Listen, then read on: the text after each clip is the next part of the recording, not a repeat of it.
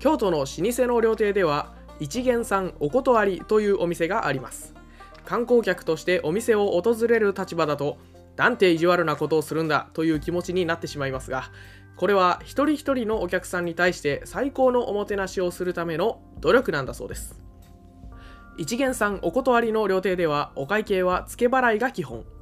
一元さんは帰る時に現金でお勘定をしようとしますがお店としては酒や魚の仕入れをこちらも付け払いで行っているためお勘定を弾き出すにも情報が足りず結果としてお客さんも付け払いになるんだと言います。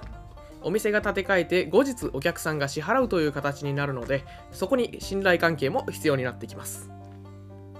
我が心のクラブレアル・マドリーの低調ぶりがとても目立っています。このツケは後から回収できるんでしょうか？我慢の1ヶ月が過ぎました。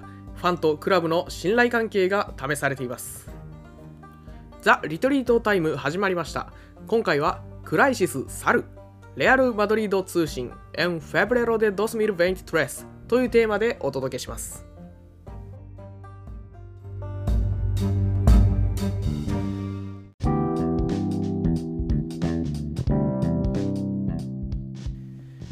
こんにちは。マドリディスタの吉藤です。三流ユナサポの開きです。よろしくお願いします。よろしくお願いします。はい、えー、シャープ40ですね。はい記念すべき40回ですね。40回。まあ10回おきに言ってますけども。40回ね。まああの50回があの1年って確かあの53週じゃないですか。うん。で50回がまあ約1年みたいな感じでまああと10回頑張っていきたいところですよねとりあえず。そうね。50回節目だね結構ね。そうですね。まあ1年間続けれたっていうことではい続けていきましょう、はい。えー今回はですねクライシス・サルレアル・マドリード通信フェブレロ・デ・ドスミル・ベンティトレスということですね、えー。レアル・マドリード通信をやります、はい。10月ぶりですね。はい、うん10月に1回やって2回目。ちょっとワールドカップ挟んでたから最近ちょっとレアル・マドリードどうなのかなみたいなところはめっちゃ気になりますね。そうですよね。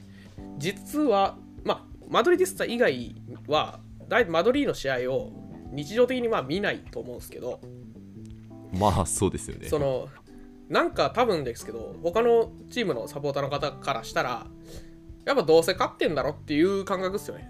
なんかまあ、マドリーってそうそのイメージありますね。やっぱチャンピオンズリーグとかであの勝負強いイメージがあるのでまあリーガとか、あのリーグカップとかもそういう感じなのかなって思っちゃいますね。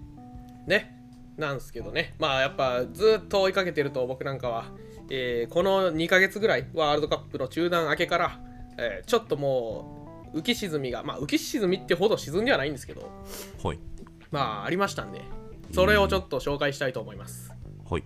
お願いします。えークライシスって言ってますけどまあね厳密にクライシスだったかどうかはもう今の段階では分かんないんですよね。なんか負けあの1敗2敗したらもうそれでクライシスって言われるんですよねこのチームはああの危機,、まあ。危機的状況って まあ強豪のなんていうんだろう。定めというかそんな感じですよね、で、えー中断明けからですね8試合終わってます、はい。えー12月31日から再開してるんですけど、はいはい。えー成績が5勝1分け2敗なんですよね。ああなるほど。この2敗ってところですね。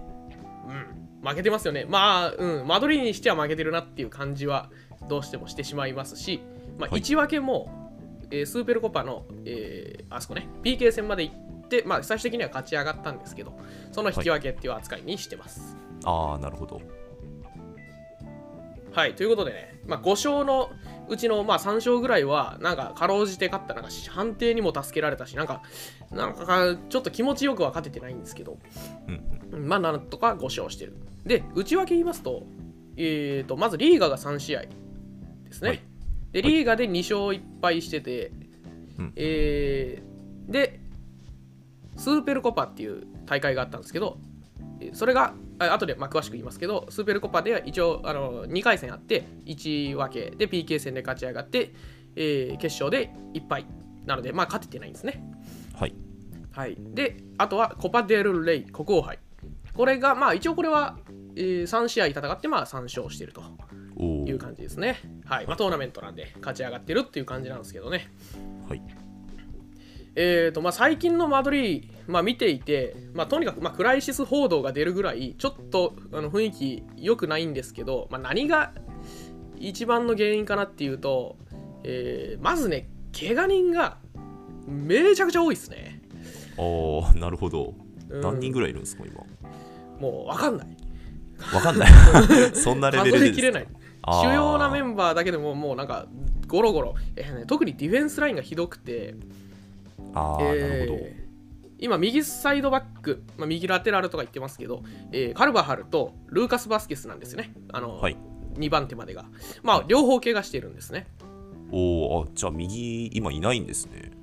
そうなんです、まあ、ナチョが入ってカバーしたり、まあ、ナチョはねディフェンスラインどこでもできるからこういう時すごい助かるんですけど、はいまあ、あとは他にもアラバセンターバック怪我おおうん、でなんか一番最近の試合、えー、とコパデルレイのアトレティコ・マドリード戦でメンディも怪我してる。左サイドバックね。あら。うん。なんで今のファーストチョイス、まあ、メンディの怪我はちょっと最近すぎて何とも言えないですが今のファーストチョイスが右からナチョミリトンリュディがメンディだったんですけど、まあ、メンディがちょっと怪我したんで、まあ、ここ誰がやんの？みたいな状況にはなってますね。うーん。うん。なるほど。左サイドバック控えいないんですよ。これ衝撃でしょ。それはちょっとやばいですね。誰がやるんだろう。な、本当はメンディ1人とあとは踊りおそらかな。あのー国王杯のそのなんていうんですかね3回戦ぐらいだったらまあそのターンオーバーで出るような選手は一応いるんですけどまあレギュラーってなると厳しい。まあアラバが左サイドバックやったりはしてるんですけどねそういう時。あー。あでも今両方怪我しちゃったあそう。か怪我なんですよね。うん。いやー。厳しい。非常に厳しい。まあそれこそナチョが左行けるなんか右とか怪我にいなかったら左入ったりもするんですけど。ああうん。厳しい。まあ。非常に厳しい怪我人そっか。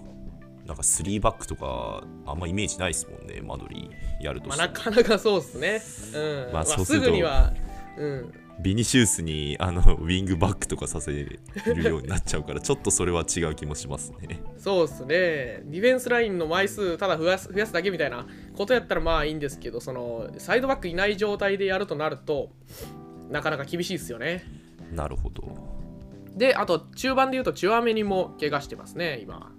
ひらめきんやったかななんか言ってましたわ。はいはええあーてな感じでなんかほぼもう守備守備というか 結構あのチュアメにもアンカーだと思うんですけど守備陣営が結構怪我人多いですねそうですね。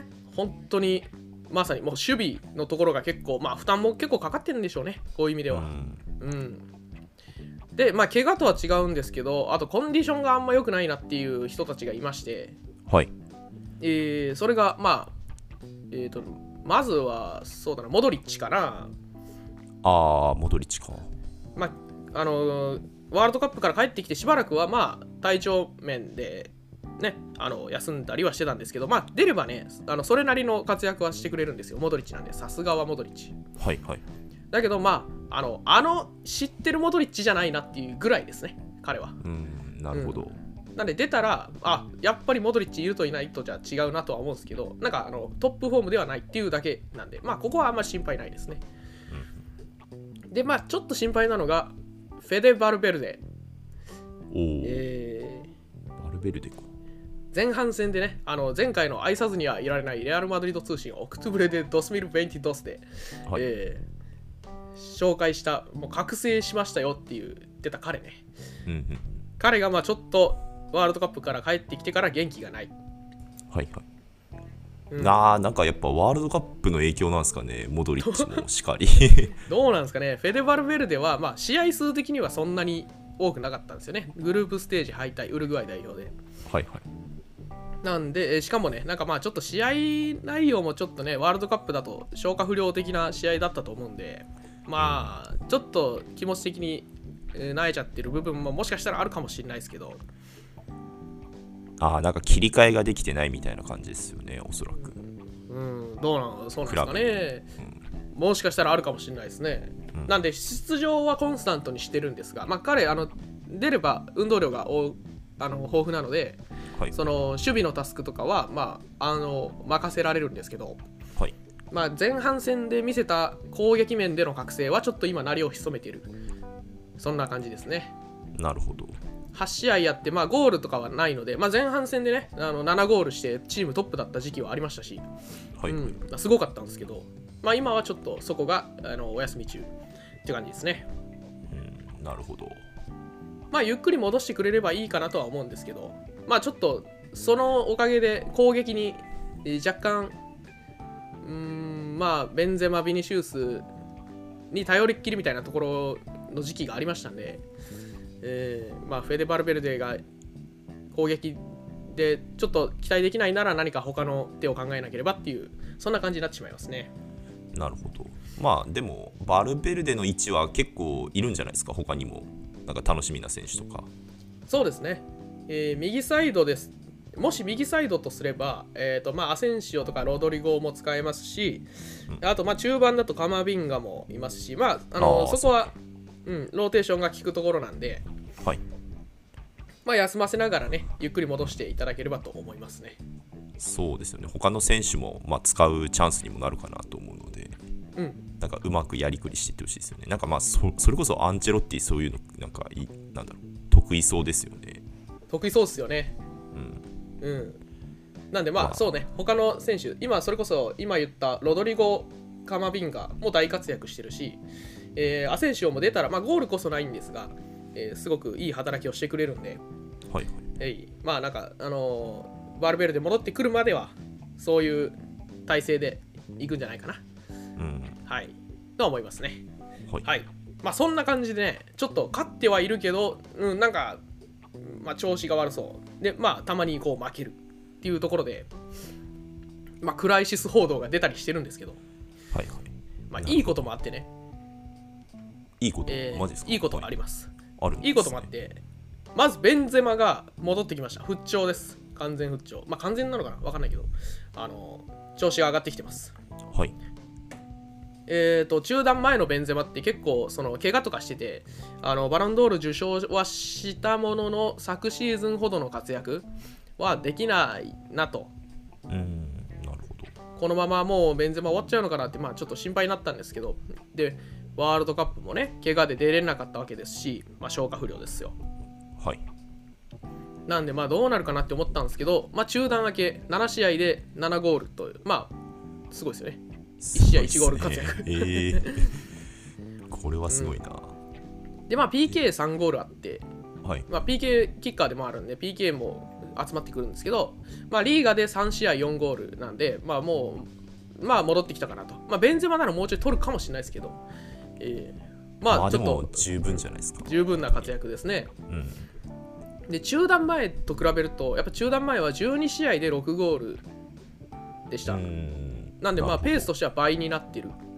はいはい、まあ確かに。1試合1ペースですもんね。そうですね。今はでまあ中断前チャンピオンズリーグ4試合でまあ1ゴールもできなかったりとかもしたんで、まあ、昨シーズンだと12試合15ゴールで得点王になってましたけど、やべね 昨夜は本当すごかったっすもんね、うん、だからまあちょっとこの後のベンゼマにはチャンピオンズリーグでの活躍も期待したいと思います。そうですね。確かに強豪とのあの連戦が続くと思うのでそういう時にやっぱベンゼマなんか勝負強いイメージあるんでそういうとこ期待したいですよね今後そうですね。はい。えーと、それからですね、まあ最近のマドリーのトピックで言うと、もう一個その、なんか知らんけど、ずっとアウェーで戦ってたんですよ。ほうずっとね。あの、8試合やったんですけど、あの8試合目のアトレティコとのコパデルレイ準々決勝まで、えで、やっとホームに帰ってきたんですね、ベルナベウに。はいはいなんですけど、そこまで7試合ずっとアウェー、ああのアウェーとサウジアラビアでやってたんで、なんか謎遠征ですね。本当にあれは。ね、それも相当辛かったと思うんですよ。ああなるほどな。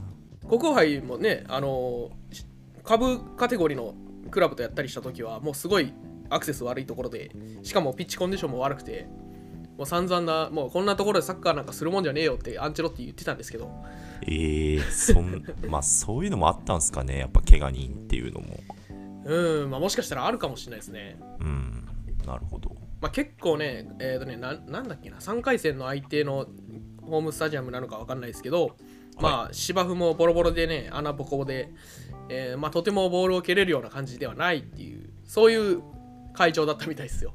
へえそれは確かにちょっとやりにくいっすよねうんまあマドリーの選手からしたらね、うん。えーなんでまあちょっとそういうアウェーが続いたっていうところもあってなかなか落ち着いてホームで、えー戦うっていうのがまあ今までなかったんでまあはい。ちょっと浮き足立っても無理はないかなと思うんですね。うん。まあでもその分今後あなんだっけえっと10月にも言ってましたよね。なんかスタジアムかなんかのあのなんかけんなんだろうスタジアムを改修するから結構なんかホーム戦がなかったみたいな。で後半戦に結構多くなってるみたいなありましたよね、そうですね。多分ね今回もそれだと僕はなんか想像してるんですけど、あそのあなんかそういう理由があってってことですよね。なんかワールドカップあったじゃないですか。はいはいだからその中断してからまとまった工期を取ったんだと僕は思ってるんですよ。ああなるほど。2ヶ月ぐらい工事したいからはい。日程ずらしたんじゃねえかってああ なるほど。うん多分そうじゃねえかなと思います。はいはい。うん。まあわかんないですけどね。はい。っていうのもあってまあホームに帰ってきてで今日収録してるのが28日土曜日なんですけどえっ、と、次の月曜の早朝日本時間の月曜の早朝ラレアルの久保建英がいるソシエダ戦ね。これもベルナベウでありますんで、まあやっとリーガでもベルナベウ戻ってきたなというところですねおお、はい。こっから復調を狙いたいですね。狙いたいですね。うん。あのーあとプラス2月3日バル、えーバレンシア戦。これもベルナベウなんですけど一応リーガはそのババレンシア戦で折り返しっていうことになるんで18試合。あ半分ってことですね。そうですね。なんでまあホームで勝って折り返しを迎えたいというところですね、なるほど、はい。あれ今今リーガは何位なんでしたっけ？リーガは一応3ポイント差で2位です。おおなるほどバルセロナがロナ1位。か、うん。ああ。なるほど。3点か。あでもそれは面白いですね。結構ね盛り上がると思いますよ。はい。でポイントで言うともうソシエダも同じポイントなんですよ。38ポイント。おおああマドリーマドリートってことですよね。そうそう。まああの消化試合数は2試合違うんでまあちょっとそこはだいぶ差があるかもしれないですけど。はい3位のレアル・ソシエダがマドリーと同じ38ポイント。おおなるほど。まあその下の4位アトレティコ・マドリーがそこから10ポイント開いて28ポイントなんで、はい、まあ優勝争いっていうとどうかわかんないですけどただそあのレアル・ソシエダ、アトレティコそれからマドリーにも勝利したビジャレアルとかは結構調子上げてきてると思うんで。おおなるほどまあ、優勝争いをかき乱してくれるんじゃないかなと。まあ、かき乱していらんのですけど、かき乱してくくるんじゃないかなと。うん。思いますね、そうそうですね。うん。全然かき乱していらんのですけどね。ああちょっと今リーガ好きの吉井さんが出てましたね。そうね、えマドリディストじゃなかったですね。ということですね。はい。なんかね、僕、しよう知らんかったんですけど、あの、はい1月ってコンディションをあえて落としてるらしいんですよね、どうやら。これね、アスレチックの記事で読んだんですけど、はいはい。マドリーのフィジカルコーチのアントニオ・ピントスさんっていう人がね、はいいはい。るんですけど、ピンピンチョス美味しそうですね。ピンチョスはね、あのご飯、あのピン食事ね。ピン。トストスピントスですかね。ピントス。ス。あピントゥスか、はいはい。なんかフィジカルコーチの方が、まあ、あのマドリーはチャンピオンズで勝っていくためのコンディショニングをするから、はいはい。1月は毎年、調子を落としてるんだと、あえてへえなるほど言ってるんですよ。本当にって思うんですけど、いやでもやっぱチャンピオンズリーグこれほど勝ってるってことはやっぱそういうルーティンみたいなのがあるんじゃないですかもうん、うなんですかね。初めて聞いたな、ね僕は聞いたことななかったから。で、まあ、なんかい毎年1月ってそうなん、なんか、まあ、ちょ思い出せないんですけど、正直。ああそうやったかなとか思ってね。なんか、でも、マルカの記事とか見ると、その、去年の1月を思い出せ、似たような感じだっただろう、みたいな言い方なんですよ。へえやっぱあるんですかねそのそれ意図的にやってるって言ったらすごいっすねなんかすごいですよね。なんかコントロールできるものなのかな ねえ、まあ確かに1年中通してトップコンディションっていうわけにはいかないでしょうから、うん難しいんでしょうけどね。確かになただまあ1月を落としてるってね、ちょっとびっくりでしたね。これ知らなかった。これなんかつ、次の次のなんかレアル・マドリード通信でなんか過去の成績とか見てみたいですね、あ、面白いですね。1月本当に落としてるのか。そうですね。ちょっと見てみても面白いかもしれない。うんはい。えーと、それからまあリーガ以外のタイトルの話をしましょうか。はい。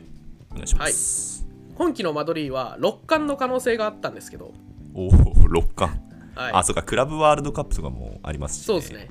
で、今、 Súper スーパー、 UEFA スーパーカップっていうのもシーズン当初に一応あれタイトルなんで取ったんですよね。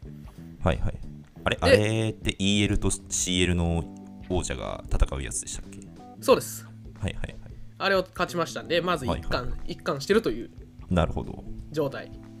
で、えー今回ですね、1月にスーペルコパっていう大会がありました。はいで、これを、まあ、ちょっと結果的には優勝できず、えーまあ、6冠の夢ついえたと。頑張って5冠目指そうねっていう状態ですね、今。はいはい。いやまだはい。5冠あります、はい、まだ5冠いけるからね。はいえーまあ、スーペルコパ、まあ、あのタイトル自体は、まあ、はっきり言ってそんなに重要視してないものなんで、まあ、落とそうが大して気にしてはいないと思うんですけどうん。何が問題かっていうと、まあ、決勝でバルセロナに負けてるんですね。ああなるほど。クラシコで負けるっていうのはもうなんかタイトルを落とすとかよりもすごい深刻な書かれ方をするんですよ、まあ、受け止められ方をするわけです。まあそれこそクライシスみたいな感じで書かれるですかね。まさにそうですね。このスーペルコパっていう大会が何かっていうとまあプレミアリーグでいうとコミュニティシールドみたいなやつありますよね。あの、はいはい。シーズンの初めにそのカップ戦とリーグ戦の前、えー昨シーズンの王者が対戦する。はいはい。ありますねで1試合だけまあやると思うんですけど、はい。えースペインでも1920シーズンまではシーズン開始前に、えー国王杯コパデルレイ王者とリー、えーラリーガの王者が対戦する形式でやってました。はい。でまあ一応当時は、えーホームアウェイで戦っててで、まあ、2試合やって、まあ、だからそこでクラシックを実現することも結構あったんですけど。まあこの2チームのカードが多いでしょうねやリーガは、そうですね。あのーリーガチャンピオンがマドリーで国王杯がバルサとか。まあそんなのはありましたし。まあ両方同じチームが取ったら2位のチームになるんで。まあそうなるとねあのもう片方のチームになったりするんで。まあクラシックは実現しやすいようなものだとは思うんですけど。うん。なるほど。まあなんかこれはあのスペインサッカー連盟かな。が主催しているんですけど、まあ、どうやらもうちょいこれで儲けたいと考えたらしいんですよほうほう。だから開催形態を2020年、まあ、2021シーズンから変更しまして、はいはい。えー1月にサウジアラビアでやろうかと。ああなるほど。うん。えーで、まあ、しかもそれもトーナメントにして4チーム、えー来てもらおうと。はい。で、国王杯の、まあ、決優勝と準優勝、要はファイナルに進出した2チームと、えーリーガの上から2つ。で、まあ、それがかぶったら、えー繰り下げ、繰り下げで。まあ、4チームをサウジアラビアでちょっとやろうやと。あーいうことになったんですよそういうあそういうやつだったんですねなんかそうなんですよ。ビジャビジャレアルじゃなくてどどっか行った他にいましたよね,、バレンシアと、はいどこだっけ？もう一個。えっ、とあ、緑のベティスか。あレアル・ベかティス。うんはいはいああなるほど。ななんでこんな 4, 4チームも行ってんだろうなみたいな。な何の大会なんだろうなと思いながら見てましたね。そういう理由だったんですね。うん。えー、と昨シーズンのコパ・デル・レイの、まあ、決勝がそのバレンシア対ベティスだったんですよね。おおはいはい。あでリーグが、えーバルサとマドリーだったんですね。そうですね。で、あのーまあ、なんでサウジアラビアかっつうと、まあ、想像できると思いますが、めちゃくちゃ金もらってます。はいはい サウジアラビアがすごい金をくれるんで、あじゃあそこでやろうと。あのスペインのスーパーカップ、そこでやろうっていう、まあちょっと発想意味わかんないですけどね。金くれるから国外でやろうっていう。もう金くれたらどこでもいいんですねってことはえーでまあこの大会のねちょっと、まあ、サウジアラビア開催ってこともあって、まあ、批判は集まってるんですよ、おおえー例えば、まあ、アムネスティ・インターナショナルとか人権団体が、まあ、サウジアラビアみたいにちょっと例えば女性の権利とか平等問題でなんかねあの、まあ、問題抱えてるような国でやんのどうなの？みたいな。はいはことで批判は集まったりしてるんですけど、いなるほど。うん、まあそこのとこはなんかなんとかごごまかしながらやってるみたいですけどね。うん。まあでも確かにちょっと思うのはやっぱバルサとかマドリーとかなんか伝統的ななんかクラブがなんか他国でやるっていうのちょっとか悲しいですよね。なんか、うん。まあファン獲得とかも目的あると思うんですでしょうけど。うん。なんかなんか日本日本で置き換えるとなんかか鹿島とかどこだろう。なんか歴史的なクラブがなんか韓国とかでカップ戦やるとかそういうイメージですよね、うん。そうですね。まあ、か韓国まであれちょっと違うかもしれないですけど。なんかそれ悲しいですよね。わざわざ国外でねうん、うんわざわざゼロ、ゼロックスを国外でやるみたいな感じですよね。そうですね。ちょっと考えられないですよね。まあ批判が出て当然なのかなって思っちゃいますね。ね単純に単純に見たい人見れなくなっちゃいますもんね。そうっすよね。スペインの、まあ、サッカーファンが見れないっていうのはありますね。うん。まあ行く人いるんでしょうけどまあ見づらくなっちゃうっていう点で批判出るのかなって聞きながら思ってましたね。うんでまあ、まあサウジアラビアの首都リヤドでやってるんですけどはい、まあ決勝のクラシコ以外は結構空席も目立ってたんで。うーん。うん。まあどうなんかなっていうところもありますけども。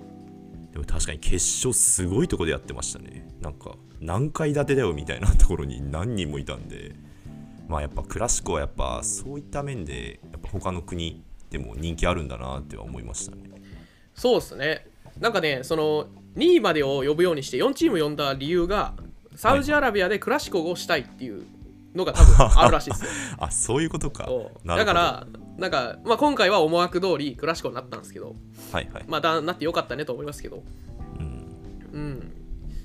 まああのしかもこのスーペルコパがえっ、とサウジアラビアで開催するにあたって、はい。えーまあ、当時ねそれが、まあ、その交渉をに関わった人がいるんですよね。それがバルセロナのジェラール・ピケ元ディフェンダー。えー、ジェラルピケね。あそうなんですね、やっぱ実業家のとこ出てんじゃないですかここに。そう社長なんでね、ああ、えーなんとかマネジメントっていう会社だったと思うんですけど、はいはい、えーとこの交渉に参加してピケは400万ユーロを受け取ったというふうにねうわーなるほど。そういう裏があったんですねえーちょっとね、まあ、しかも当時選手ですからね普通に。おおそっか。なるほど。うん。えなんかえー、そうだったんですね。なんだろう。えーまあそのスペインサッカー連盟とサウジアラビアの間での交渉に、えー入っていってでそのそれを手伝って400万ユーロを受け取ったっていうねなんかね音声記録がなんかハッカーに盗み出されたらしいんですよ。ダセーなそれ。なるほど。はいはい。あのメディアでそれがバレたと。うん。でまあピケはそのいやはい。別に悪いことしてないけどねとか言っています。ああ。まあまあ悪くはないけどみたいな感じですよね。うん。ちょっとひなんか反感買いそうですねそれは。うん、ちょっとねしかも選手だからね。あのめちゃくちゃ当事者だしそれでいいのかっていうのもあるしね。確かにバルセロナはそれでいいのかって感じはしますよね。うん、ちょっと勝手な動きなんじゃないかなという感じはするんですけどまあまあそんな変な大会なんですよ。サウジアラビア開催。なるほど。はい。まあそんなところでえー、まあ4チームでやったんですけど、はいはい。えーまあな試合のお話すると,、えー、とまずマドリー対バレンシア。これが1対1で引き分けで PK 戦でマドリーが勝ちました。はいでベティス対バルセロナの方も引き分けで PK でバルセロナが勝ちました。はいはい。このもうなんかね、4チームにする意味。うん、そうなんですよ。はいはい。PK、まあなるほど。でねもう PK 戦で、まあ、ワールドカップで死ぬほど見ましたけど、はいはい。うん、なんかやっぱワールドカップほどもう盛り上がらないんですよね。なんか勝っても負けてもあんまり関係ねえからそのスーペルコパっていうタイトルがそもそも。まあだからそうですよね。最後そのクルトワが止めて、えー勝利決定ってなった瞬間もなんかよしナイスみたいな。その程度あ選手たち選手たちがですか？そうそうそう。ああオッケー。オッケーみたいな。ナイス。なんかあの普通のレギュラーの勝ち方。シーズンの。あうおーとかない、はいそんなんじゃなくて。おいっすナイスみたいなね。あなるほど。まあ確かにな。あんまり気乗りはしないですよね。うん。なんでねちょっとね中東と PK 戦の組み合わせがもうなんかもうええわって感じなんですけど。はいはい。でまあ決勝は PK 戦にはならなかったんですよ。うん。まあバルセロナが結構ね、まあ、ちょっと、まあ、プ多分まあモチベーションとしてはバルセロナの方が圧倒的に高くて、えーはいはい。で、まあ、サッカー、プレーの面においても、まあ、ドブレピボーテね、あのブスケツとフレンキー・デ・ヨングを並べて、ダブルボランチみたいにしてきたんですよね、珍しく。はいはい。で、まあ、マドリーほとんどあの思うようにいかず、まあこ、この試合は圧倒されたなっていう感じはします。はいはい。3対1とかでしたっけ？そうですね、3対1で負けました。まあ、試合終了間際にベンゼマのゴール決めたんで、まあ、一矢報いたって感じなんですけど、はい。まあ、実質そのまま終わってたら3-0だったんで、まあ、ボコボコにされたなっていう感覚ですね。うん、うん。なるほどで、まあ、このバルセロナが、そのモチベーションなんで高かったかっつうと、まあ、シャビ体制で初タイトルだったんですよね。ああ なるほどうん。それは確かにちょっとと取りたいみたいな欲は出ちゃいますよねスーペルコパといえどタイトルはタイトルなんで、うんまあ、何かしらまず取れたっていうのが、そのバルセロナとしてはでかい。うんでかいし、まあ、バルサ自体も、まあ、2年間タイトルなかったわけですよ。ああそっかはいはいだから2021シーズンの多分国王杯だったかな、まあ、なんかで取ったと思うんですよ。はいはい忘れましたけど。でそっからタイトルが2年、1年半か。うん、1年半かな。なかったんで、まあ、バルサはタイトルに飢えてたっていうところはあります。うんなるほどまあそそれに対してあんまりマドリーは なんか乗る気もな選手たちもあんまりモチベーションが上がらずしかも1月コンディション落としてるからまあ負けちゃったっていうところですかね。まあ理由を言えばそうなりますね。うん、ただまあクラシコを負けるっていうのは、まあ、そのファンは誰も許さないので、まあ、どんな理由があろうと、あの試合はまあみっともなかったなっていう評価にどうしてもなってしまいますね。ああなるほど、そっかクラシコってことを忘れてましたね そうでしたねえーまあまあ理由はね本当にいろいろうなずけるところはあるんですが、うんなかなかファンの感情としては、うんそういう厳しいことになっているという状況です。なるほどで、 El Confidencial っていう新聞がリュディガーを評価してるんですけど、はいはいボール出しに苦労しており、ゲームを読むのが苦手で迷走する不器用だって言ってますね。もうめちゃくちゃ酷評。えーあまあ、結構ね、パスミスが目立つんでね。あーなるほどまあ確かにそんな器用なことできるようなタイプとは思わないっすよねリュディガーは、そうですね。うんまあ、特にリュディガーと、えーフェルラン・メンディの2人、左のディフェンダー2人が、まあ結構パスミスをして失点に絡むっていうことが、まあ増えてるんですよ。ああなるほどうん。で、まあリュディガーなんかはチェルシー時代のリュディガーじゃないってさたびたび言われてますし、はいはい。なんででしょうね。なんかやっぱ、うん、まあディフェンス陣結構怪我多いしなんか疲れもあるんですかね。そういうリュディガーしか今センターバックいないような状態だと思うんですけど。そうですね。まあ本当それあると思いますね。なんかうん。ミリトン、もう片方ミリトンなんですけど、はいはい。ミリトンは速くて強くて高くてうまいみたいな感じなんですよね。もう本当に身体能力抜群で読みも抜群。でブロックセンスすごいとか、まあ、そういうのはあるんですけど、はい、まあ、結局マドリーの今の守備ってその一人一人のディフェンダーが超人だから成り立つみたいなところがあるわけですよ。ああなるほど。ミリトンがすごいセンスで守るから、まあ、あのぐらいの失点で収まっている。っていうのがあるんで、うん。まあ、リュディガーもそうならないとひょっとしたらずっとこういう評価のまんまかなと。うーんなるほど確かにちょっとんあのスペインだからやっぱそういううますうまさというかなんかパスの成果成功率とかそういったところでも見られるでしょうしね。まさにそ,、まあ、そこもありますね。ううん。んだしやっぱマドリー自体がその組織的に守備するとかいうことがないんで、まあ、簡単にこうディフェンダーのターンになるわけですよね。守備してて、はいはい、うん。中盤で頑張ってみたいなのじゃなくてなんか最初からじゃああのもうなんかさえー役員面談から始まるみたいな転職の。ああはいはい。いきなりその現場の人じゃなくて役員面談から始まるみたいな感じなんですよはいはい。なんかその守備の機会がまあそもそも多いっていう。うんなるほど。ところもあるんでまあちょっと苦労するしかわいそうかなとは思うんですけど、まあ、マドリーだとこういう評価になるかなっていう感じですね、うん。はい。なるほまあスーペルコパ準優勝ですね。どはいはい。でまあちょっとどんどんいきますと、えーコパデルレイっていう国王杯はベスト4まで来てます。はい。はい。えーとねリーガで負けちゃったんですけどビジャレアルと、え2週間後にまた再試合する、まあ、コパテル・レイで再開することになりまして。はいはい。でまあねこの試合からそのクライシスって言われてたのがまあ上向きになってきた、まあえー感じなんですよ。はいはい。でこの試合2-0で負けててで前半2-0で負けて折り返してで後半からロドリゴ・アセンシを投入で、まあ、3点取って逆転勝ちしたんですよね。おおなるほど。なんか昨シーズンの間取りっぽい感じしますよね。CL のね。ああまあ確かにそうですね。やっぱ勝負強さっていうのがそこに出てますよね。うん。えー、なんか逆転勝ち自体が久しぶりだったみたいで9月以来らしいんですよ。いやあそうなんですね。うん。だからまあちょっとお家芸がやっと出てきたなとはいはい。でこの試合で一番輝いたのはセバージョスっていう、まあ、中盤の選手で、はいはいはい。まあ、全得点に絡んでる選手ですね。おおなるほど。確かになんかあのちょっと最近の試合見てたんですけどセバージョスとアセンシオとか結構出てますよね最近。うん。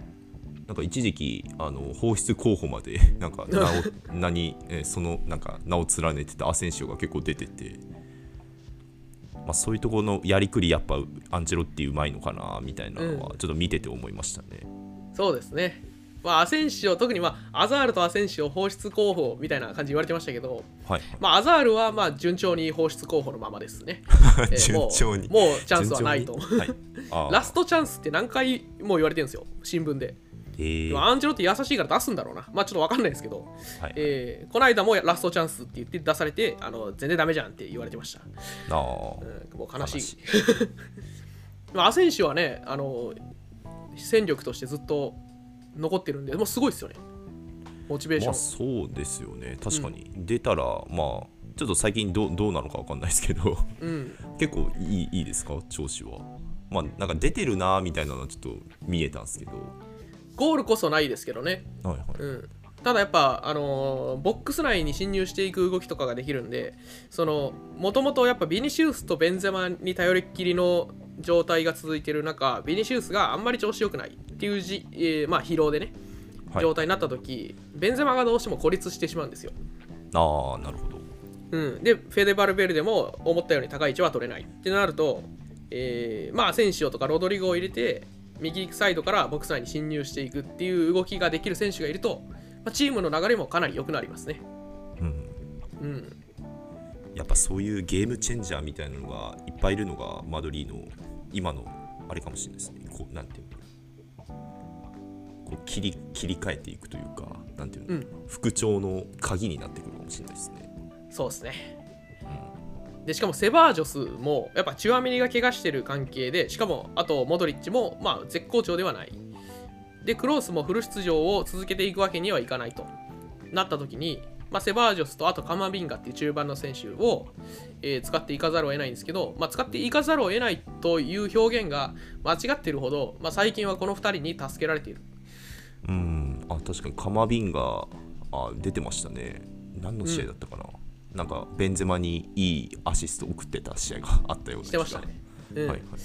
まあ、この2人はその運動量豊富ですし、まあ、中盤でボール持った時もダイナミズムを、えー生み出せますし、まあ、それこそクロース・モドリッチのような展開力とか、まあ、突破力とかそういうのがあるわけではないんですけど、はい。えー守備になった時はもうあの特にそのアスリート能力を発揮できますし、えーセバージョスなんかはねやっぱ前線でのチェイシングに定評があるんでもうめちゃくちゃ相手からしたら嫌な選手だと思うんですよ。うんなるほど。このマドリーに、えーまあの若手の中ではまあちょっと結構独特というかまああんまりいないその泥臭いことができる選手。うんなるほど、なんでまあなんかスターっていうよりはそういうなんか縁の下の力持ちみたいな、はいはい、うん、なんかそのいう仕事ができる選手で僕はすごいね好きですね。うん、確かにそういう選手結構ファンに愛されやすいですもんね。やっぱ、うん。目の超えたファンというか。そはい。んな気がしますね、はい、はい。そんな感じでね。で、まあ、はい。準、準決勝か。準々決勝でマドリーダービーが実現しまして、えーと、まあ、ベルナベウで久しぶりに戦って、えーまあ、ハイライト見てぜひ見ていただきたいんですけど、これは、はい。えーロドリゴのゴラッソ、すごいゴール決めたんで、ロドリゴ。あれすごかったっすうん。ね、うん。ロドリゴ面白いようになんていうのあのスリスリ抜けていくなっていうのとなんかあのゴゴールシュートもすごかったなっていう。なんか相手のゴールキーパーのなんていうんだろう思いつかないようなタイミングで打てててなんかそういったところすごいなって思いましたねロドリゴ。すごいですよねドリブル。うん。あのーまあライン間で受けるのが得意というかまあ好む。それを好む選手なんですけどビニシウスと違ってねあの中央でのプレーができるっていう話はたびたびしてるんですけどはい。まあ最近のゴールもまさにそれでねうん。受けて一人であそこまで突破できちゃうわけですよ。そうですね。すごいですよね。ねでフィニッシュもうまいし。うん。でまああれプラスビニシウスとの連携ベンゼマとの連携もできるんで、はいはい。えーまあ、そういう技術と、まあ、勝負強さみたいなものも合わせ持ってるから、まあ、今後めちゃくちゃ頼もしい、まあ、今後ってまあ今の時点でも頼もしいんですけど、まあ、タイトルかかった重要なゲームで活躍してくれるっていうのが、まあ、一番ありがたいですね。まあそうですよね。で、なんか、レアル・マドリードでロドリゴが決めたゴール、27ゴールのうち11ゴールがあの最後の15分で決められてるっていう話なんですよ、アスレチックによると。へえ結構後半に出るイメージですよねロロドリゴってそうですね、スーパーサブというか、ジョーカー的に昨シーズン特に使われてましたね。はいはい。まあそれもあるかもしれないけどなんかやっぱすごいですね。15分で決めるっていうのは。うん、それこそ昨シーズン、チャンピオンズリーグのね、シティとの試合で、セカンドレグで点取ったのも彼ですからね。うん。そうでしたね。はい、まあ、そんなことでね、まあ、なんとかそのそれぞれの選手の、えー大活躍に支えられ、クライシスを回避できてるんじゃないかなというところです。はいはい、まあ、いろいろありますけどね。えーまあでも確かにちょっといい状況ではあるってことですよねそうですね。半分終わった時点でまあ2位につけてて首位に3点差なら、まあ、リーガもまだ捨てたもんじゃないと思うのでちょっとこれからに期待していきたいな、期待して僕も見ていきたいなって思いましたねそうですね。今後の、まあのーリーガで言うと、まあ、バルサとの直接対決、クラシコも3月に控えてますし、はいはい。おお楽しみですね。2月にマドリーダービーもありますんで、おおまた、またあるんですね、そうなんですよ。えー今度はリーガのマドリーダービーあるんで、はい、まあ、はいそこでね、えー両方勝ちたいなと。まあやっぱリーガの方が気持ち乗るでしょうしね。なんか試合としても面白いと思います。思うんじゃ思うので、うん。ちょっと見てみたいですねそれは。そうですね。で、まあちょっとね、な懸念があるとすれば、その間にチャンピオンズリーグラウンドオブ16、リバプール戦が2試合入ってくるんですよ。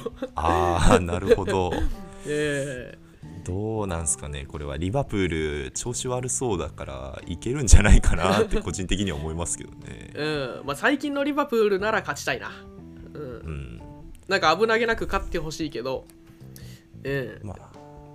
どうなんですかね。うん。まあでもまあ侮れないと昨年の決勝のカードなんでこれも面白くなりそうですね、本当にそうですね。まあ、あのホームでもできるし、まあ、ちょっとこれは期待できると僕は思ってます。はい、はいリバプール相手。で、他にもね、クラブワールドカップっていうのが2月にあります。えっ、と、まあ、モロッコに行かないといけないんですけど、モロッコ開催でね。はいはい、えーまあ、マドリーは準決勝からなんで、2試合戦うことになるんですけど、まあ、えー3位決定戦やるのかな。まあ、負けても、まあ、ちょっとやるかわかんないですけど、まあ、最大2試合やります。おーあシードとかでしたっけ？なんかヨーロッパから出る人は、そうですね、欧州王者はシードで、確かまだ相手も決まってないんじゃなかったかな。でマドリーの対戦相手になるのが、その1次、1回戦、2回戦を勝ってきた相手になると思うんですよ。ああなんでどだからっかの大陸のってことですよねそうそうそう、その試合が2月の2日から、あの大会自体がまだ始まってないんで、はいはい、うんあそういった意味で決まってないってことですねうん、なシードになってるんで、まあ、それが2月9日に、えー準決勝。で、あ、3位決定戦もあるね。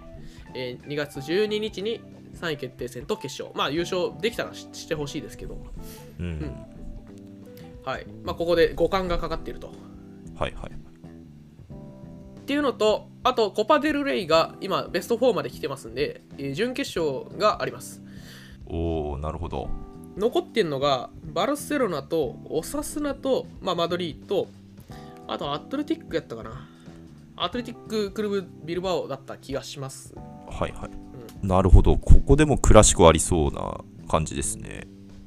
そうですね。なんかまだ抽選は、えー、と月曜日にあるんで、まあ、この公開の収録してる時点ではまだないんですけど公開の時点ではカードは分かってると思います。おお、なるほどあ準決勝でやってほしいっすね。それは。まあ、か、できれば決勝でね、はいはい、うん。まあなんかもしその抽選を操作する黒幕がいるんだとしたらクラシコにはならないとは思いますけど、うん。でねでねなんか知らんけどこの準決勝だけねあのホームアウェイ2試合するんですよ。これこういうそのレギュレーションがもう僕にはあんまり理解できないですよね。なんでこの準決勝だけ2試合なの？確かに。ここに来て急に。はいはい。なんかカラバオカップとかもそうだったんですよねなんか。あ準決勝だけ？そうですね。あなんかこの前あのーフォレストに勝ったと思って決勝だと思ってたらなんかホームアンダーウェアあるみたい何 なんですかね？な なんだこれって。なんかやっぱビジネスなのかな？ですかね。やっぱ試合数増やすとなんかお金も増えるのかな。なんか日程的にこの時期にそういうの嫌ですよね。うんそうですね、うん。特に。特に CL とか始まりますしねこの後うん。そうそう、CL あるしね。もろかぶりじゃないですかうん。でまあ、まあ、ないと思うんですけど、もしクラシコになっちゃうと、まあ大変、まあ毎年この時期のね、日程はもうめちゃくちゃ大変なんですけど、だから2ヶ月連続になる可能性もあるってことですよねそうですね。大変。だから大まあ変で、すねさっき言ったアントニオ・ピントゥス方式の1月コンディションを落としてるっていうのが、まあ、ほんまかもしれないですね。こんなのを見ると。